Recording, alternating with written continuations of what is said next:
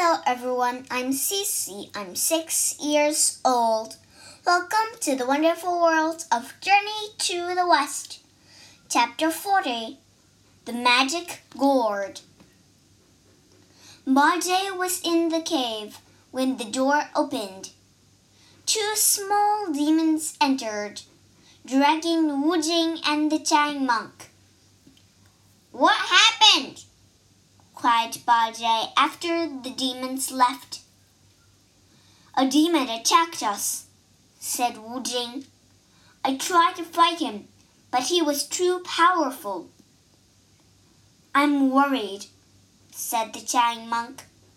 We don't know what happened to Wukong. In another room inside the cave, Golden Horn talked to some smaller demons. They all left when Golden Horn told them Wukong was trapped under three mountains. Let's celebrate, said one demon. Not yet, said Golden Horn. I'm afraid Sun Wukong might escape. He handed a gourd to one of the demons. Take this magic gourd to the monkey. Say his name, and he will be sucked into the gourd. After an hour, he will turn into liquid. Yes, master, said the small demon. Ah! Wukong pushed as hard as he could, but the mountains were too heavy.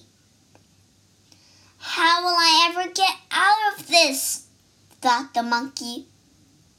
He was about to push again when the mountains rose into the air. Wukong jumped to his feet and looked around. A spirit stood nearby. Wukong, I am the spirit of these mountains. Please forgive me. I tried to stop that demon from taking my mountains, but he was too powerful. The spirit bowed and then vanished with the mountains. I'm lucky that spirit arrived, said Wukong. Now I must find my companions. I wonder where that demon lives. He spotted a small demon coming down the road. The demon was carrying a gourd. Wukong ducked behind a rock before the demon saw him. Another demon, thought the monkey. He probably knows the one who trapped who trapped me under the mountains. Wukong made himself look like a demon and stepped back onto the road. Hello, he called. Where are you going? My master sent me to capture Sun Wukong, said the demon. Wukong laughed. I know that monkey, and I don't like him at all. I'll help you capture him. Thank you, said the demon, but I can catch him myself quite easily. Oh, really? asked Wukong. How will you catch him? The demon showed Wukong his gourd. This gourd is magical.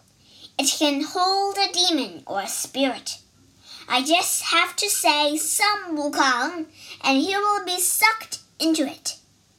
After an hour, he will turn into liquid. Wukong laughed. I have a better gourd. He quickly plucked a hair and turned it into a gourd. He showed the gourd to the demon. It can hold all of heaven. The demon looked interested.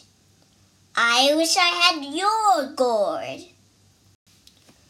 Well, said Wukong, I might be willing to trade gourds with you.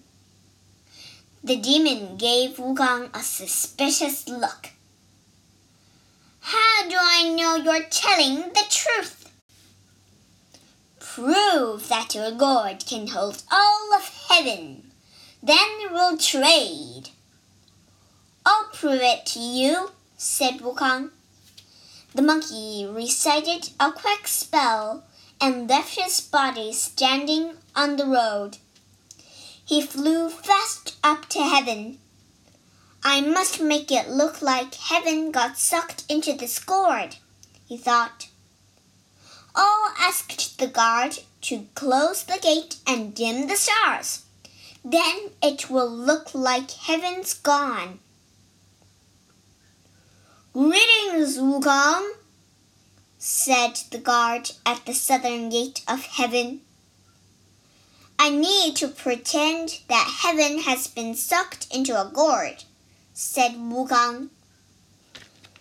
When I say heaven, close the gate and dim the stars. The guard frowned. I can't do that. 在这故事里，我们学三个单词。第一个单词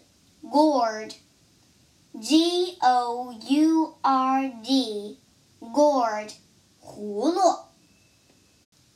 第二个单词 suck，s u c k，suck，吸取。第三个单词 dim。D I M，dim，使变模糊，使暗淡。